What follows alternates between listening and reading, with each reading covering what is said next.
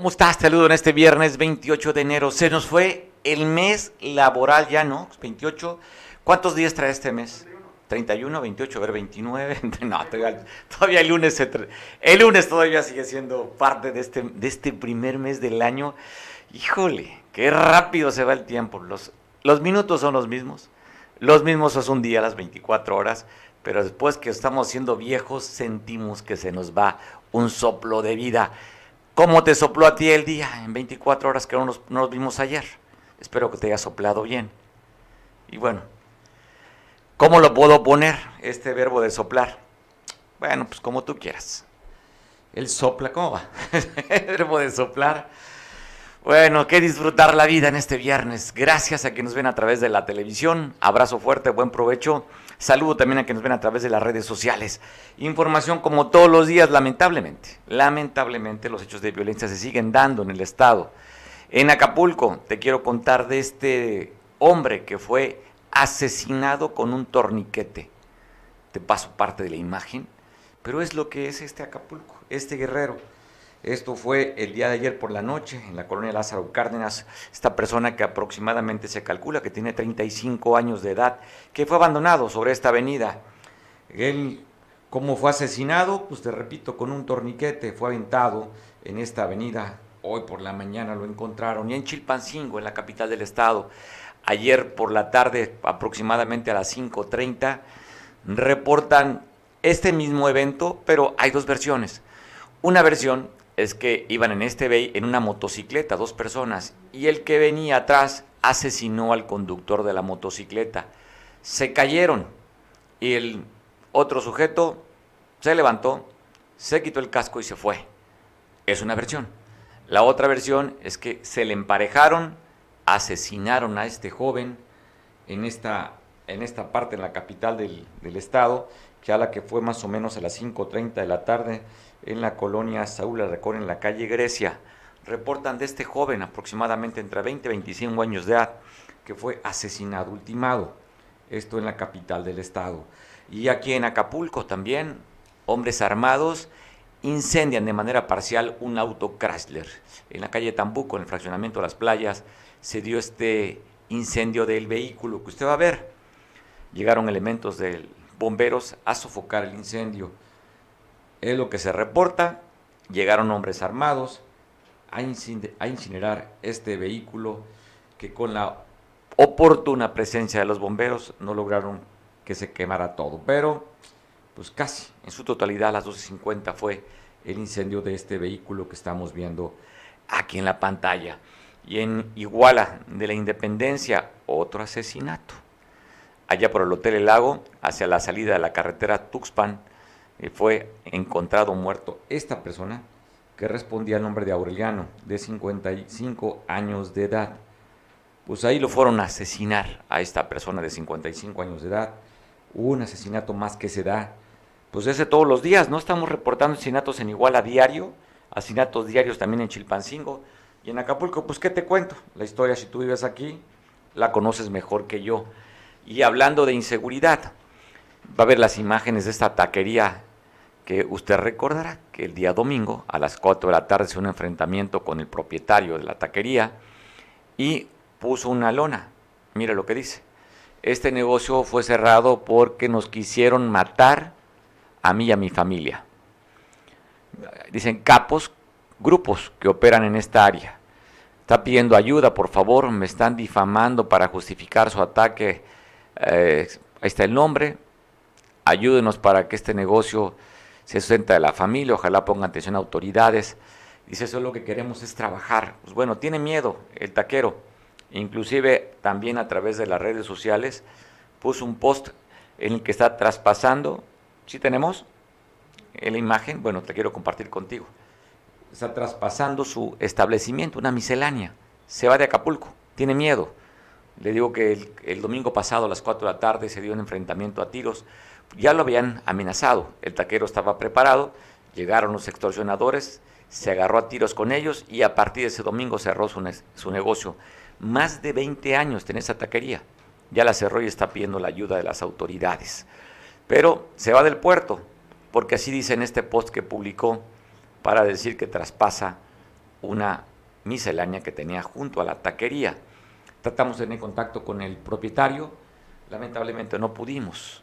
Pero ahí dice, mire, traspaso miscelánea, buena ubicación frente a la playa, clientado, eh, por cambio de residencia. Información por este medio, está mandando esta información el propietario de esta tienda, de esta miscelánea, en el que era también dueño de la taquería.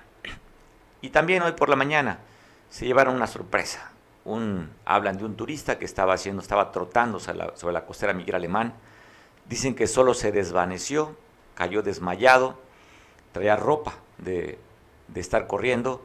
Llegaron elementos ahí de la, pues de los paramédicos para tratar de ver la situación de salud y pues esta persona de aproximadamente 60 años perdió la vida de un infarto al miocardio. Cayó muerto en la costera Miguel Alemán cuando estaba haciendo ejercicio. Y te voy a pasar imágenes, a ver si podemos contactarnos con nuestro compañero Pablo Maldonado hasta la capital del estado o a Benito Juárez, no sé lo que me diga aquí el productor, porque también en Benito Juárez hubo un asesinato, un joven aproximadamente 25 años de edad, te voy a compartir las imágenes, pero quisiera mejor que nos diera la crónica nuestro compañero Damián, si está listo. Y si no, vamos a Chilpancingo, quien nos tome la llamada primero, porque va a ser histórico lo que usted va a ver.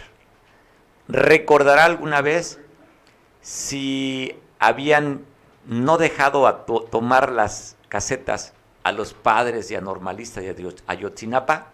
¿Usted recuerda eso? Pues bueno, pues yo que recuerde, no. Va a ver cómo llegaron elementos de la Guardia Nacional y la Policía Militar, dice así sus, escudos, Policía Militar, para impedir la toma de la caseta de la de allá de Palo Blanco en Chilpancingo, padres de los desaparecidos, de los 43, insultaron, ofendieron a los elementos de la Guardia Nacional, pero los, estos policías se mantuvieron y evitaron que tomaran la caseta los padres de los normalistas desaparecidos. Tengo la línea A. Pablo Maldonado. Pablo, vamos a ver imágenes que nos estás compartiendo y me gustaría tu crónica. Yo no recuerdo un evento así que no le permitieran a los padres y a los normalistas no tomar la caseta. Platícanos, Pablo, tú que estás en el lugar de los hechos. ¿Qué tal, Mario? Buenas tardes. Efectivamente, no recuerdo yo eh, una situación de este tipo. Recordemos que desde principios de año los estudiantes de la normal rural de Utinapa habían hecho y deshecho, es decir, habían hecho lo que querían con la caseta, con las tres casetas de la autopista del Sol, con la de Paso Morelos al norte, con la de Palo Blanco aquí en el centro del estado y con, por supuesto, con la caseta de la venta, la entrada al puerto de Acapulco donde tú estás. No había pasado a mayores, pero el día de hoy, pues vaya sorpresa, se llevaron padres de los 43 y estudiantes de la normal rural de Ucinapa porque encontraron un fuerte dispositivo de seguridad en la caseta de Palo Blanco.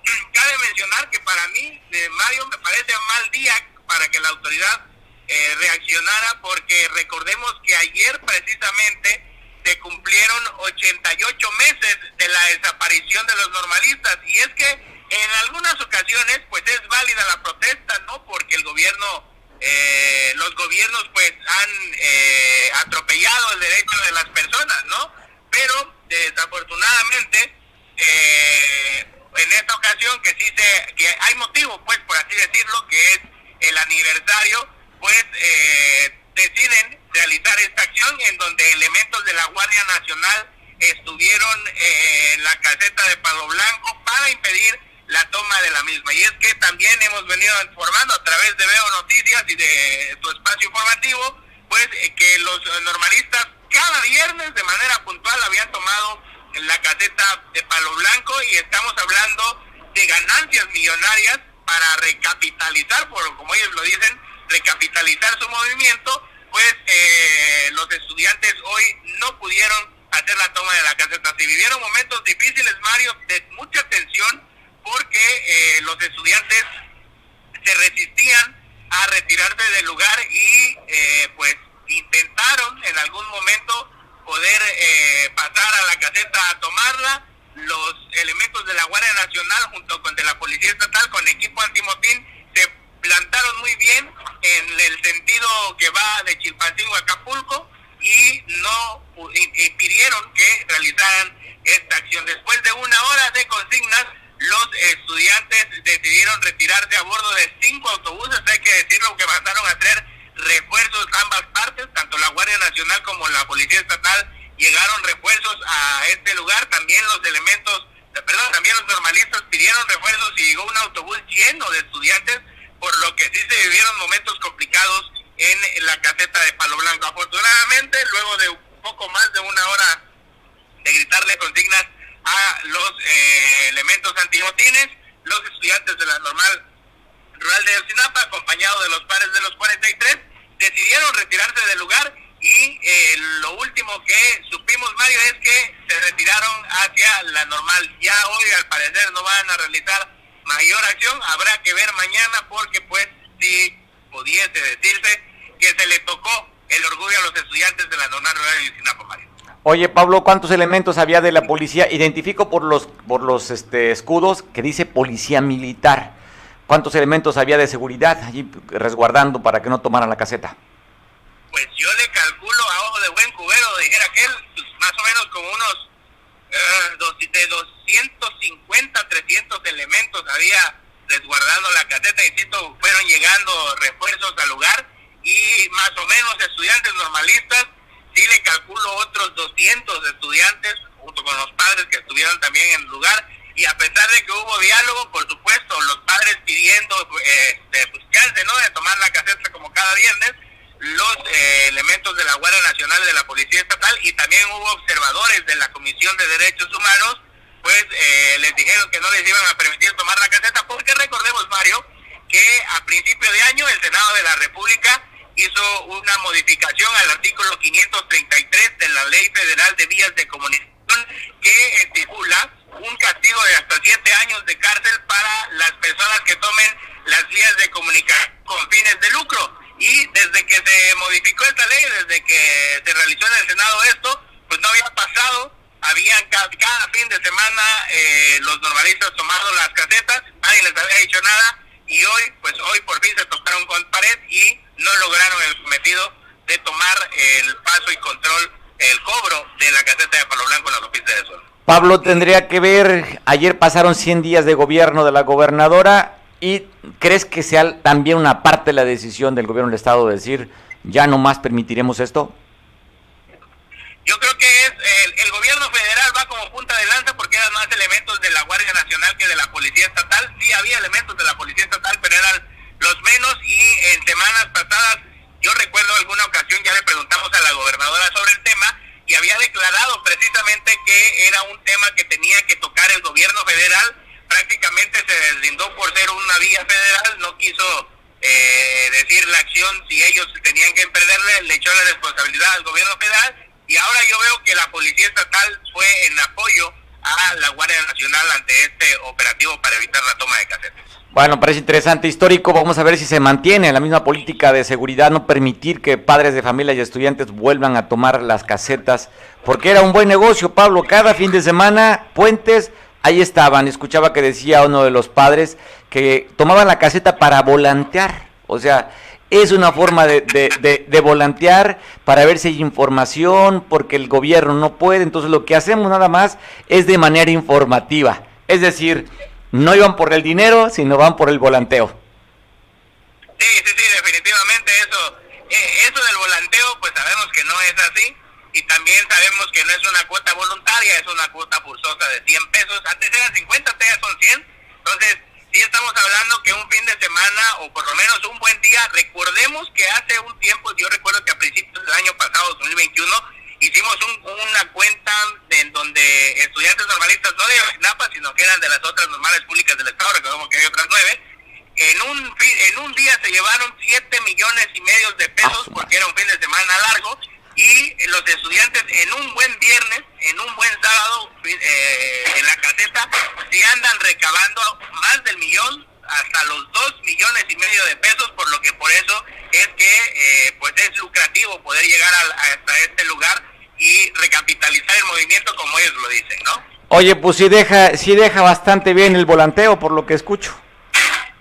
Pues ya está de relajo nosotros los reporteros también ya queremos ir a tomarla porque sí te, te, das una buena alivianada. Bueno, Pablo, saludos y gracias por la oportunidad de conversar y gracias por la información. Claro que sí, Mario, vamos a estar pendiente de lo que acontezca. Yo creo que mañana a lo mejor regresan y vamos a estar, por supuesto, ahí puntuales para poder informar el día lunes de lo que haya sucedido. Pendientes contigo, te mandamos un abrazo, feliz fin, Pablo. Buenas tardes. Buenas tardes. Pues bueno, queremos dejarle parte de lo que las consignas. Vea cómo se dirige uno de los padres de familia cuando ven de, de primera instancia que llega el que dirige este operativo de la Guardia Nacional y ve que no se va a mover, pero vea cómo se dirige a la autoridad. Ustedes deben de buscarnos. Dile a tu pinche jefe, el pendejo. Que hacemos estas pinches cosas porque son incompetentes, cabrón. Así de fácil. No piensen que lo hacemos por gusto, No lo hacemos por gusto, no hacemos estas pendejadas por gusto. Dile al pinche presidente y a tu pinche jefe que mejor que los ponga a detener a los pinches delincuentes, cabrón. Y no se estén haciendo pendejos aquí. Que lo golpeen a nosotros también. Miedo no le tenemos a ningún su puta madre, cabrón. Que traigan sus uniformes y la chingada. Lleva la pinche el mensaje a tu jefe, dile que busque a las personas involucradas en la desaparición de nuestros hijos, que son elementos de ustedes. Que antes fueron federales, ahora son Guardia Nacional, cabrón. Pero él era federales antes. Era nuevo.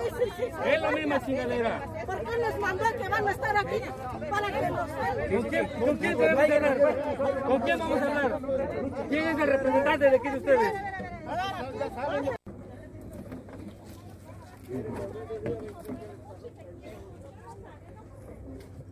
Bueno, agradezco mucho que no tome la llamada a nuestro compañero hasta la Costa Grande, Julio César Damián, para que nos informe. Se sabe que hubo un asesinato en el municipio de Benito Juárez, ahí en la comunidad de Las Tunas, en una huerta de cocos.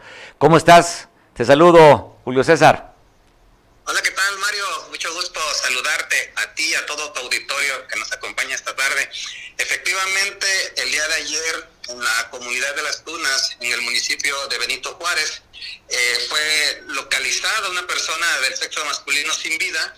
Esta persona se encontraba con huellas de violencia.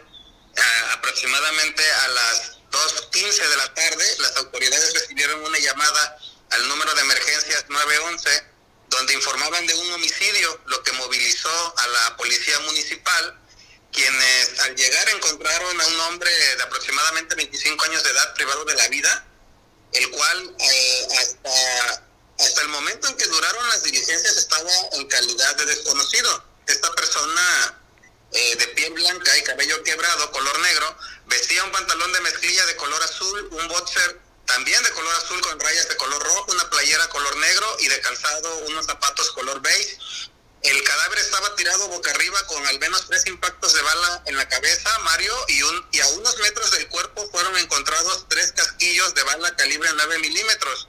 Los uniformados de inmediato dieron parte a la Fiscalía General del Estado y más tarde llegó personal del Ministerio Público del Fuero Común con policías ministeriales y personal de servicios periciales quienes hicieron las diligencias de campo y al final levantaron el cuerpo, eh, repito, en calidad de desconocido fue hasta más tarde, Mario, que se supo que la víctima eh, se llamaba Jesús Diego y era de la comunidad del Tomatal, perteneciente también al municipio de Benito Juárez, y él tenía una edad aproximada de 25 años, Mario.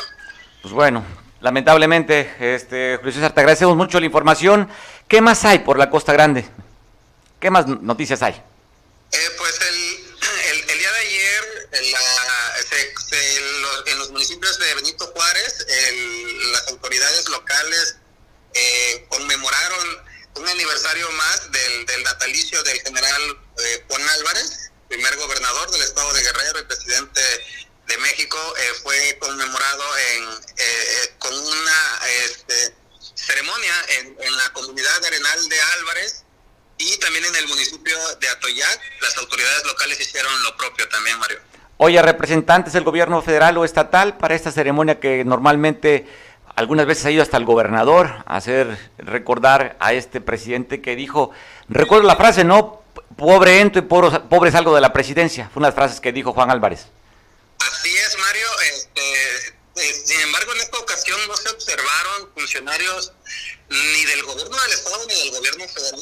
Eh, es, de mencionarse que, bueno, el día de ayer también fue el, informe de gobierno de, y tal vez por ahí sea una de las razones por las que no hubo representantes.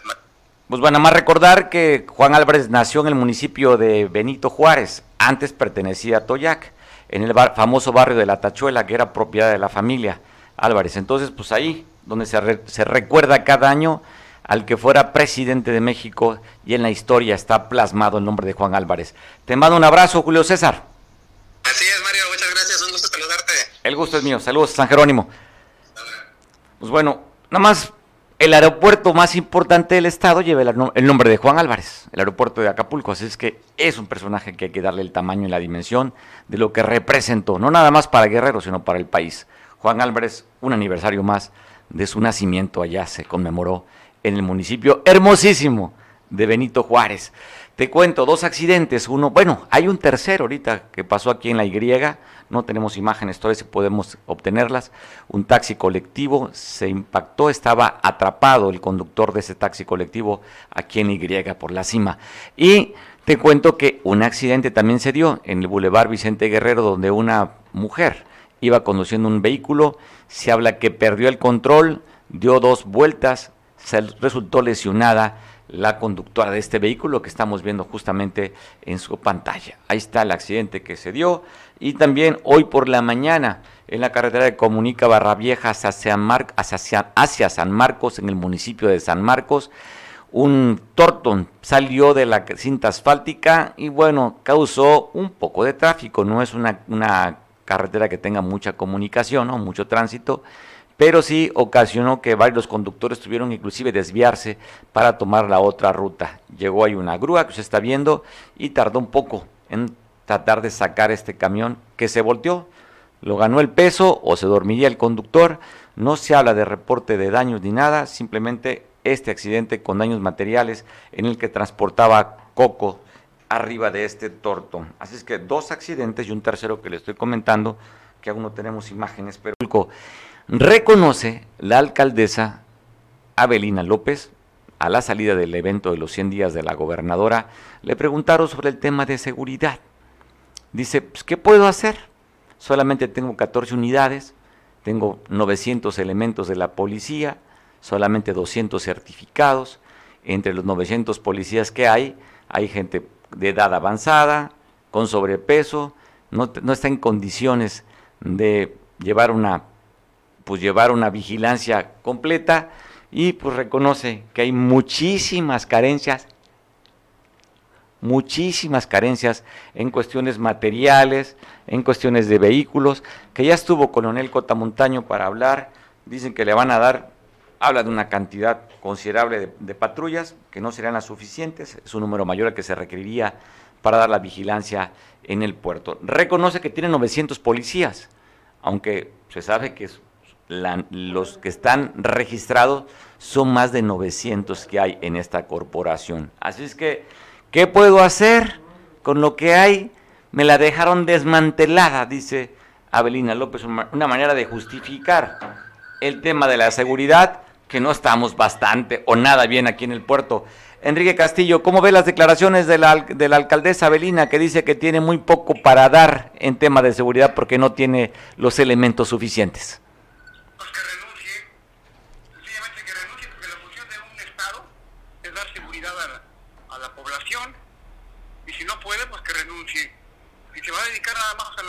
Y andar haciendo declaraciones estúpidas, pues que renuncie porque porque le está dejando el paquete muy grande al pueblo, o sea que se auto de seguridad, no, ya se está quitando de apenas lleva unos meses, no lleva ni 100 días, creo, ya un poco más. Ya cumplió los 100 días. Y está, diciendo, que no puede, pues que renuncie y que, que llegue en su lugar alguien que lo pueda hacer, porque la función, repito, de un Estado, de un gobierno, en este caso, pues es dar seguridad la primera función que tiene un, Estado ya conformado con, con, todo lo de la ley, pues es darle seguridad a la población. Y si ella se hace una vez más la mártir y dice que ya dio todo lo que tenía que dar, pues que renuncie, porque no se vale, porque ese mensaje que está dando, pues aligera y quita inversiones al municipio. está diciendo, señores, cuídense como puedan, porque esto no, no lo puedo hacer yo. Y digo, y como te decía en días pasados, es una tras otra. Cuando pensamos que no podía decir más cosas eh, absurdas, pues sale con otra cosa más absurda, es decir, no, no puedo, ya di todo lo que tenía que dar, pues que renuncie, por cuarta vez lo digo, o creo que quinta vez. No se vale porque el Estado mexicano está siendo muy golpeado. El día de ayer, y si me permites cambiar de, tema drásticamente, vimos cómo aseguraban a Facundo Rosas, aquel que fue el tercero de la Policía Federal eh, en el gobierno de Calderón, cómo van y se lo arrancan al Ministerio Público, Ministerio Público local, y, o sea, de la Ciudad de México, y la Marina se lo lleva como, como detenido de guerra hacia, hacia la cárcel, hacia un avión y lo llevan, siendo que realmente ahí hay mucho que decir porque el tema de que lo acusan, pues él es de los últimos, o sea, eh, en este caso el tema de Facundo, lo acusan de estar involucrado en el, en el tema de la operación de Rápido y Furioso de Estados Unidos. Ahí tendría que primero responder la aduana y después responder otros tipos de organismos, no la Policía Federal. Pero está muy confuso el tema de la seguridad, mi estimado Mario. Oye, oye, ¿qué, qué, opinión tienes de lo que sucedió ayer en Buenavista de la Salud, en el enfrentamiento de los elementos de la UPOEC con los de, de unos civiles armados que llegaron a matar? Siete muertos se habla. Pues más que enfrentamiento fue una ejecución, una acción directa en contra de elementos que se creían, que se creían policías. Estos pobres muchachos que, que asesinan UPOEC comunitaria y como le llames, los hacen creer que son policías y no lo son. Entonces ahí también habría que investigar, en este caso directamente a Plácido, este Bruno Plácido, que es el que lo está haciendo creer a estos muchachos que son autoridad y no lo son. Y Bruno, muy rico, muy sabroso, moviéndose en el ambiente político, pero el que, el que hizo creer a estos muchachos que eran policías es Bruno Plácido, desde la época de la CRAC, y luego la, cómo, cómo lo transforman en UPOE. Entonces ahí el responsable directo, el que, el que, el que involucró a estos muchachos hoy difuntos, pues es, es, Bruno. Eh, y, no fue enfrentamiento, Mario, fue una ejecución directa. Las armas que utilizan esos muchachillos son escopetitas de un tiro, quién sabe si funcionan o no, de chispa, cuando los que lo llegan a ultimar, pues ya en armas de alto poder. Ahí, ahí Bruno es el que debería de ser, el que, el que deberían de llamar y, o detener ya de plano y hacerle pagar sus, sus culpas porque porque él es el que está haciendo ver a esa gente que son autoridad, en este caso policías comunitarios, que no lo son. Entonces digo, sí hace falta más más justicia, más orden, porque porque el gobierno que está encabezando Félix Salgado Macedonio, así, Félix Salgado Macedonio, lo está haciendo muy, muy mal, y esto al final eh, involucra a inversionistas, a la gente que quiere mover su dinero aquí en, Guerrero, y no, y no, y no, no hay, no hay para dónde jalar.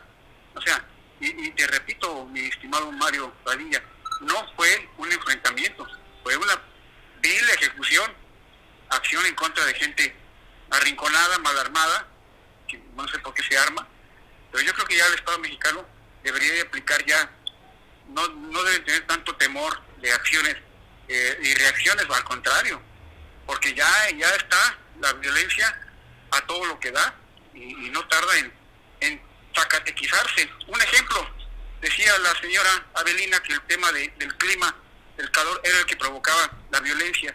En Zacatecas hay, clima, hay, hay temperaturas bajo cero y la gente se está matando. Y no creo que sea por el calor ni por las calorías, ¿no? Entonces digo, sí, hay mucho desorden y espero que en el, el podcast que estamos desarrollando sea repetido y compartido para que la gente pues, escuche la voz desde Acapulco, desde Guerrero, de alguien que más o menos tiene un poco de experiencia, 45 años dentro del área de seguridad. Entonces yo creo que sí hace falta que, que, ya se tomen acciones políticas, sí, pero políticas de seguridad pública, no de, no, de, no políticas electorales de, ese tipo de grillas, ¿no? Enrique, pues gracias por la oportunidad de platicar contigo. Te mando un abrazo, Enrique. Estamos pendientes. Me da mucho gusto saludar a la gente de Cable Costa y estamos a la orden, como siempre, estimado Mario Radilla. Abrazo, abrazo, gracias a ti. Abrazo bueno, está escuchando usted la opinión de, Enrique Castillo, sabe, lo consultamos cuando hay temas de seguridad, que, que, es de todos los días, y pues queremos saber su opinión. Oiga, pues el tema del COVID, vamos a ver la gráfica que manda el gobierno del estado a través de la Secretaría de Salud para decirnos que hay más de 4.000 activos positivos con COVID en el estado. El contagio es alto todavía, en esta Omicron que es sumamente virulenta, aquí habla de 4.131 casos activos que se tiene en el estado. Así es que tener cuidado. Ya, por cierto, la, Secretaría de, la Secretaria de Salud eh, hizo algunas declaraciones a la salida del los 100 días de gobierno de la gobernadora respecto al tema de la vacunación y está culpando a la sección 36 del Sindicato Nacional de Trabajadores de la Salud que dirige Betty Vélez porque dice que boicotearon el apoyo para las vacunas, está señalando. Y también ah, pues, se aprovechó para que le preguntaran sobre esta pues, designación, nombramiento que le dio ella a su esposo en la jurisdicción sanitaria para que se encargue de atender a los, de, los pacientes de geriatría dijo, este, primero evadió, evadió, evadió y al final acabó diciendo pues que sí, pero que ella no dio la orden, pero el esposo pues metió a chambear en la Secretaría de Salud, la secretaria, que dicen que son diferentes. Y bueno, el Consejo Estatal de Salud decidió no dar permisos para ferias, se cancelan todos los permisos para feria en el estado después de que va a la alza estos contagios del Omicron. Así es que vamos a ver qué decisiones más se toman, porque también a través de la COPRISEC están visitando establecimientos comerciales para que no se rebase los máximos permitidos.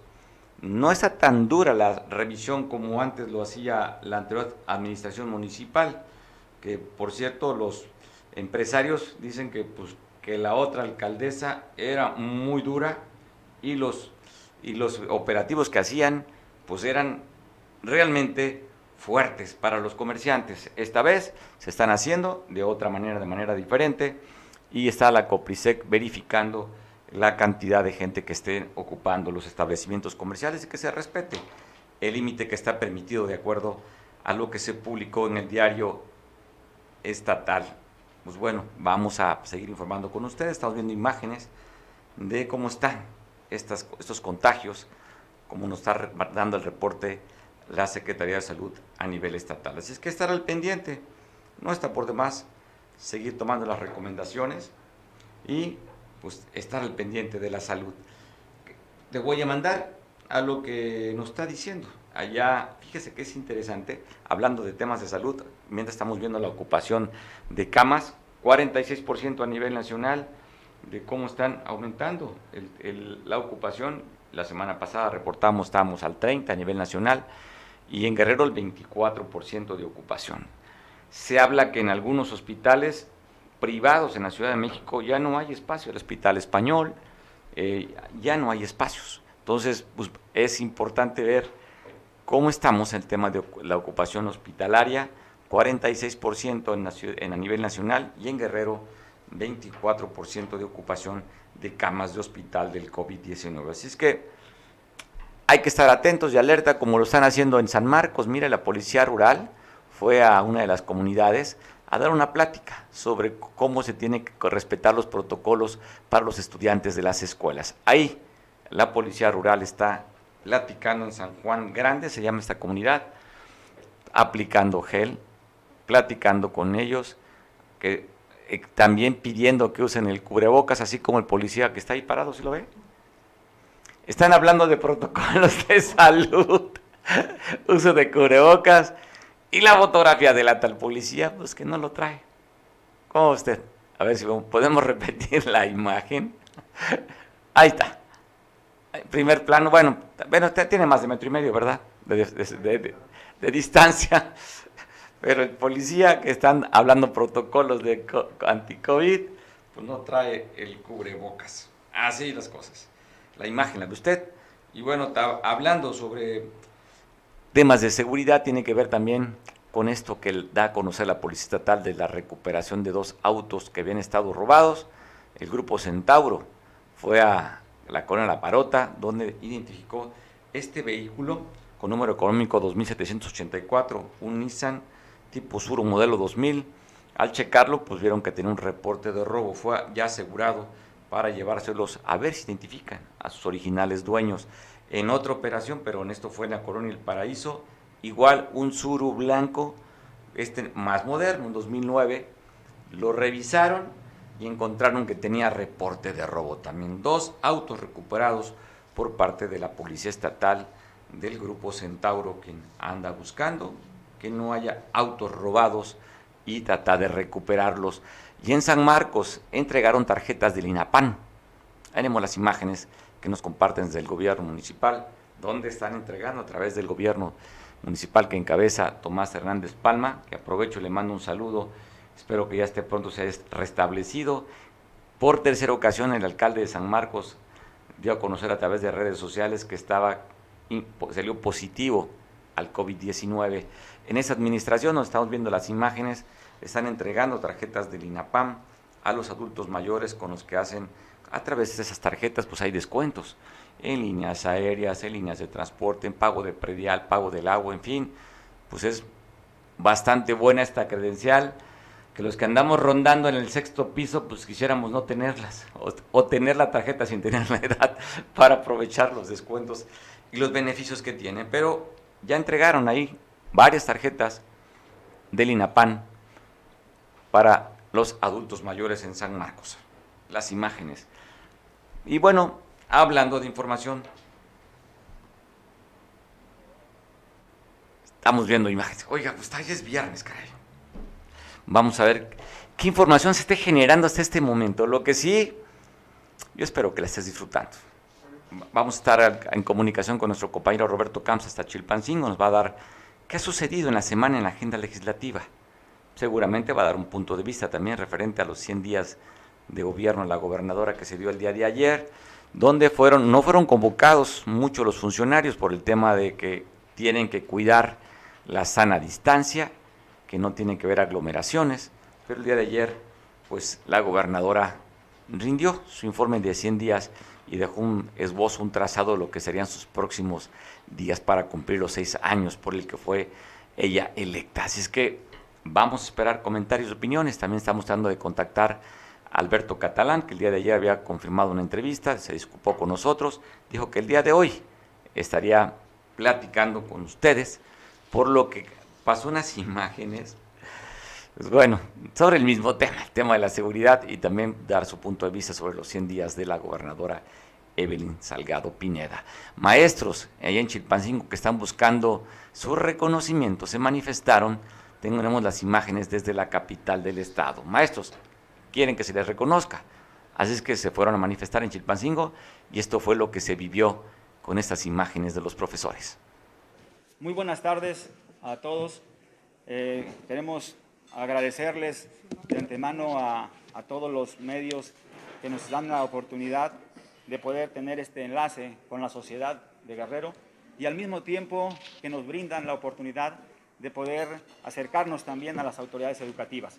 ¿Sí? Me, permítanme presentarme un servidor, profesor Luis Medina Tavira, y nos acompaña también la maestra Wendy Peralta Santos y una mínima comisión de alumnos de la telesecundaria Pablo Sandoval Cruz, el doctor Pablo Sandoval Cruz. Eh, eh, está también una madre de familia. Estamos presentes aquí en esta conferencia y eh, también que pueda servir para que esta conferencia pueda llegar a nuestra gobernadora constitucional del Estado de Guerrero y al secretario de Educación. ¿sí? Lo que venimos a plantear es y a, y a demandar es eh, un reconocimiento, como bien lo decía nuestro amigo que me antecedió en la palabra, acerca de la gestoría que se llevó a cabo de la apertura de una telesecundaria en el fraccionamiento que ya mencioné con anterioridad. Se, hizo la solicitud en el mes de, de marzo del año pasado y se le dio seguimiento a cabalidad en coordinación, trabajando en coordinación con las autoridades de planeación educativa. ¿sí? Algo que necesitaban, nos los hacían eh, llegar y nosotros nos movíamos y lo conseguíamos, que eh, hicimos todo el trabajo de campo, fuimos casa por casa reclutando, o mejor dicho, preinscribiendo a los alumnos, invitando a los padres de familia a que se unieran a este proyecto, y les pareció formidable. Es una zona que abarca aproximadamente más o menos 1.800 familias y es, es, un, es un, proyecto educativo interesante para esta, e importante para esta zona de la ciudad de Chilpancingo. ¿sí? Después de haber hecho todo el trabajo en coordinación con la maestra y los padres de familia, tocando los, eh, atendiendo los temas importantes que se requieren para ello, como son, para que se ponga una telesecundaria se requieren esencialmente que haya alumnos, primero. Segundo, se requiere que haya un terreno. ¿sí? Y tercero, que haya una solicitud a la autoridad de planeación educativa para poderle darle seguimiento. Atendimos estos puntos y le dimos a cabalidad el seguimiento oportuno. Tenemos, de todo lo que les estoy comentando, tenemos la evidencia. En este expediente viene prácticamente todo. Este expediente les agradecemos este, este respaldo que nos dé para hacer extensiva esta información. Nosotros reconocemos y, hacía mención que se, ha, que, se ha favorecido en el sector educativo. Por favor, este, a las autoridades que nos escuchen. Y a ustedes les agradecemos de antemano esta ¿Cuentan ya con un comité de Ya está. Aquí está incluso la, es la secretaria del comité de padres de 24 años de servicio. Sabemos lo que tenemos que hacer. Este, y aquí está la, la y al parecer tocaron este punto. Yo le pido de la manera más atenta y respetuosa al secretario que pueda intervenir en este asunto. Un acto legal, justo y no.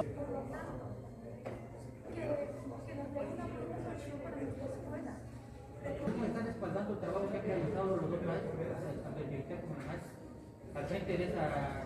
pues muchas gracias compañeros por atender este llamado de los maestros y estamos atentos. Este, trabajando de manera presencial desde el primer día 31 de agosto. Eh, nuestros muchachos están yendo a clases, no hemos interrumpido, se han ido algunos alumnos que han tenido mm, este, síntomas, pero de ahí para allá nosotros seguimos trabajando. Lo único que pedimos es que nos vean, nos reconozcan nuestra labor, ¿sí? Nos reconozcan que fuimos los pioneros, nos reconozcan que fuimos las personas que anduvimos tocando casa por casa. ¿Por qué? Fuimos a la subsecretaría de planeación y el subsecretario nos citó a las doce y media del, día, nos recibió casi siendo las 4 de la tarde y en 10 minutos gritándonos nos dijo que no teníamos por qué, que nosotros no íbamos a estar en esa escuela, que si él quería, quitaba la escuela y quitaba la clave. ¿Cómo se llama el secretario? Benjamín Adame Pereira.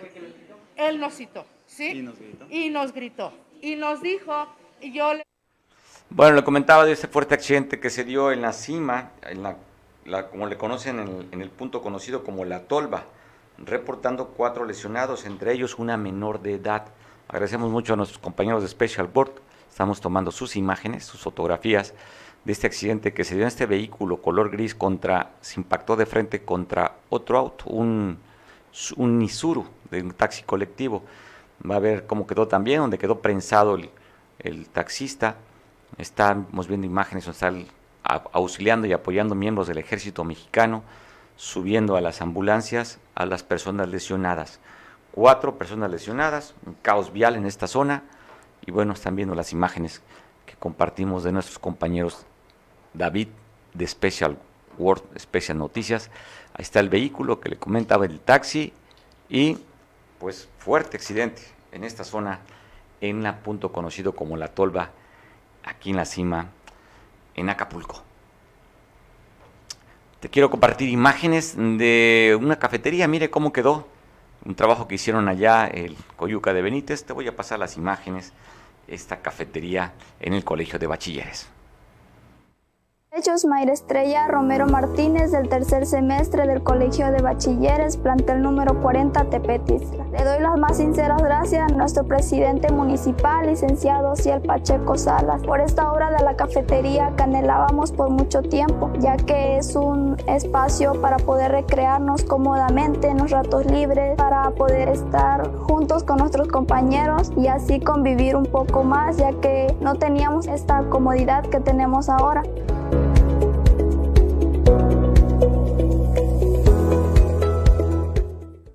Nombre es Josmair Estrella Romero Martínez del tercer semestre del Colegio de Bachilleres, plantel número 40 Tepetis.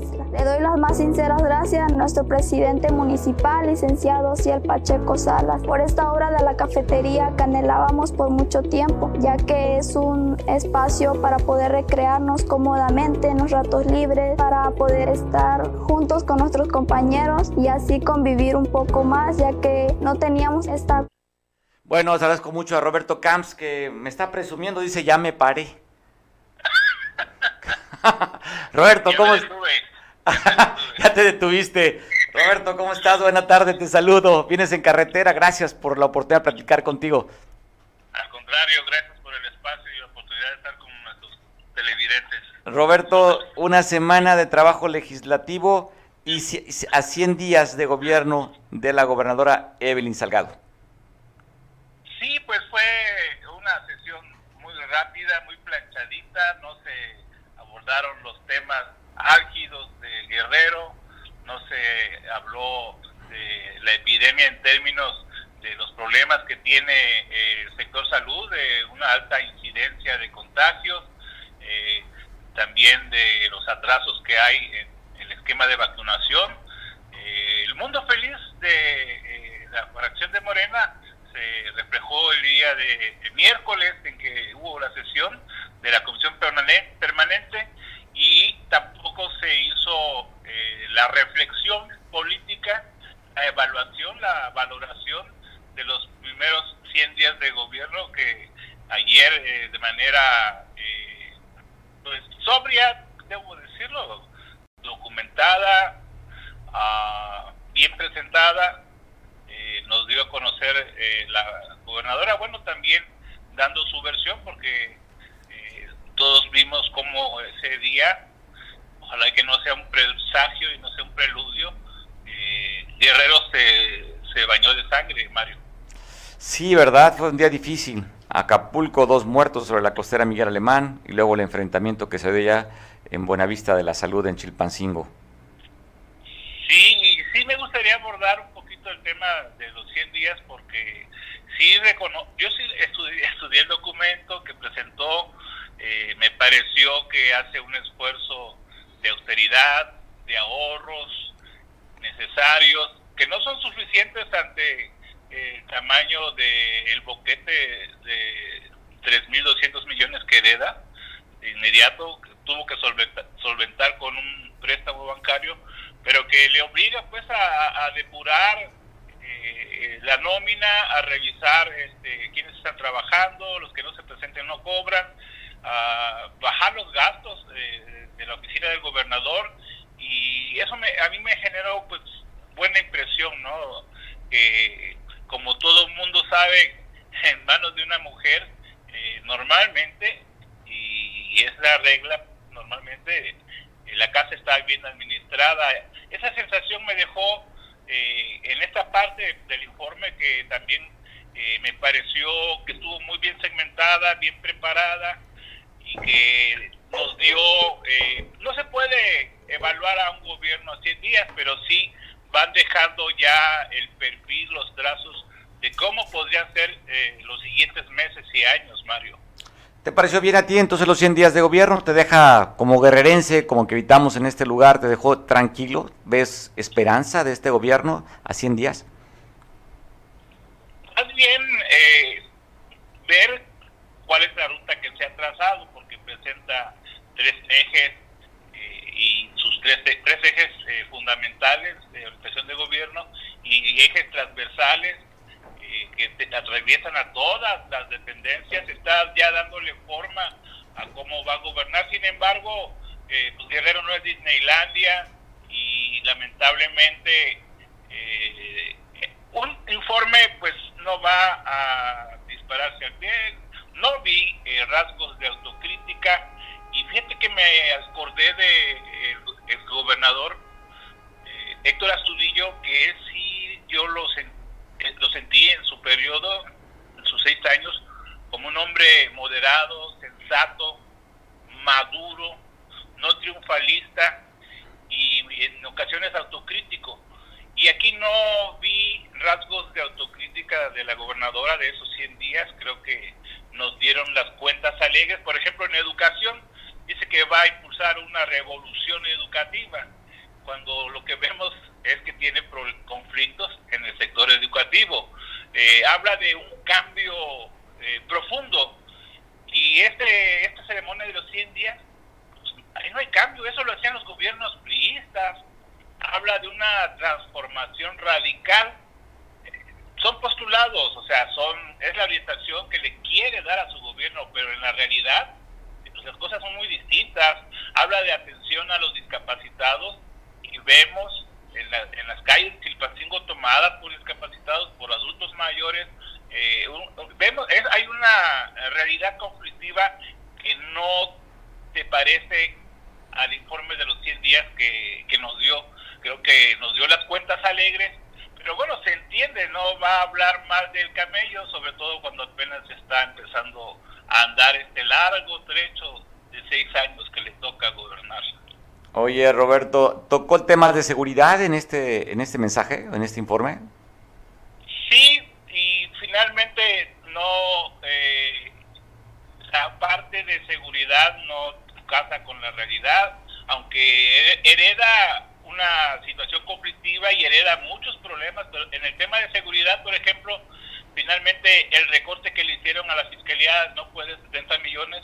En la última eh, sesión de trabajo, de la Comisión de Presupuesto, cuenta pública, le quitaron solamente 20 millones a la fiscalía, eh, lo que para mí reveló una visión muy sesgada de cómo abordar el tema de la violencia y de la, y de la inseguridad, porque sí le metió más lana a la prevención, a la seguridad pública, a la Secretaría de Seguridad Pública, pero le quita al órgano investigador, al hombre, al órgano de procuración de justicia, y creo que ahí, pues, como que está un poco raro que si quieres eh, pacificar a guerreros, que si quieres que los guerreros caminemos en paz, pues ¿por qué le quitas dinero a la fiscalía? Entonces, hay cosas que entre, entre el dicho y el hecho, pues hay mucho trecho.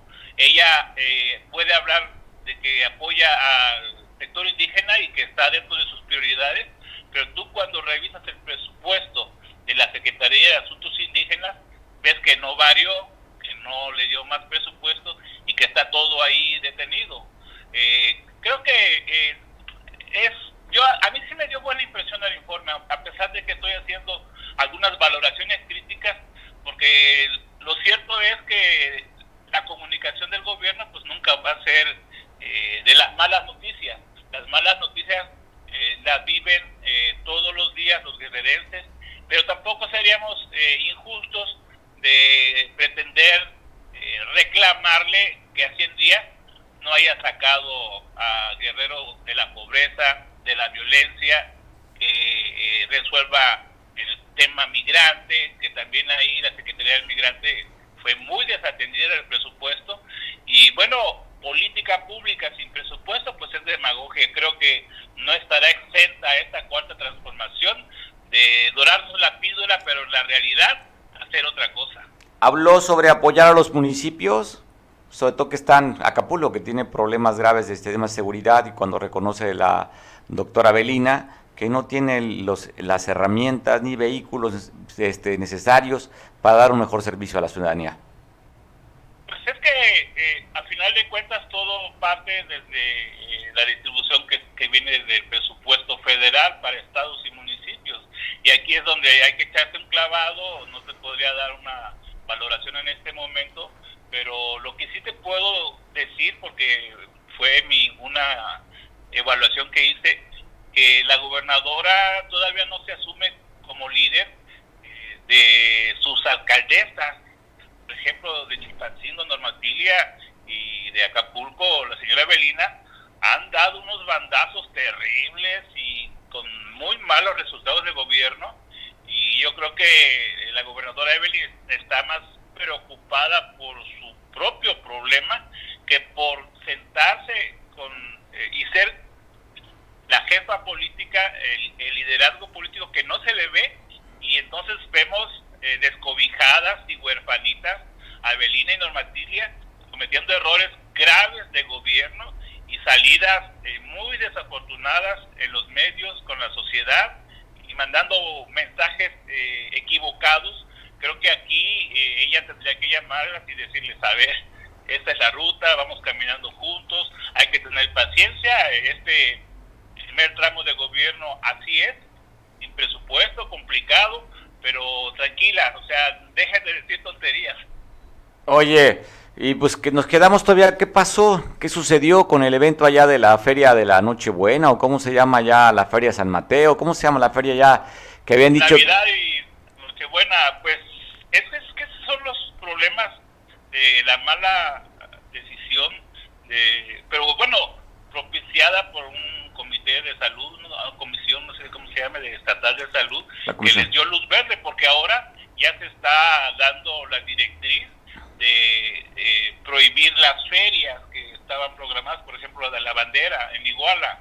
Eh, creo que es inevitable, era inevitable el arriesgar la salud de las personas por mantener eh, el tema de la economía y también decirte, Mario Auditorio, que no sabemos en qué proporción nos estamos contagiando de Omicron o, de la variante Delta. Vemos que hay gente que está falleciendo y que pues se está saliendo de control, se está disparando la epidemia, eh, producto de esa permisividad de tener un semáforo verde y cuidar la actividad, la actividad económica y pues ya las consecuencias las estamos viviendo. Hoy vivimos un falso semáforo verde porque nos están ya restringiendo la movilidad en las oficinas públicas, en los eventos públicos como las ferias que ya no van a ser permitidas y seguramente en las misas y, en muchas eh, se va a restringir la movilidad, pero, seguimos en semáforo verde, o sea, que alguien me explique. Bueno, Roberto, pues agradecemos muchísimo por la oportunidad de platicar contigo y que tengas paradas más seguidas. Ya vamos a arrancar el carro de nuevo. Órale pues, Roberto. Feliz fin de semana, cuídate. Igualmente, hasta luego. Bueno, pues que su vida sea así, como la vida de Roberto, con paradas frecuentes. Disfrútela.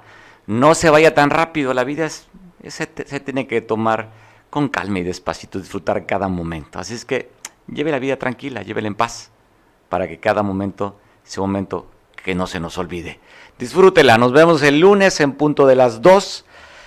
Y yo te dejo, para quien está en San Marcos, te dejo con las noticias de nuestro compañero Julián. Así, pásale un fin feliz fin de semana. Tú y yo nos vemos el próximo lunes a las 2. Descansa, buen provecho.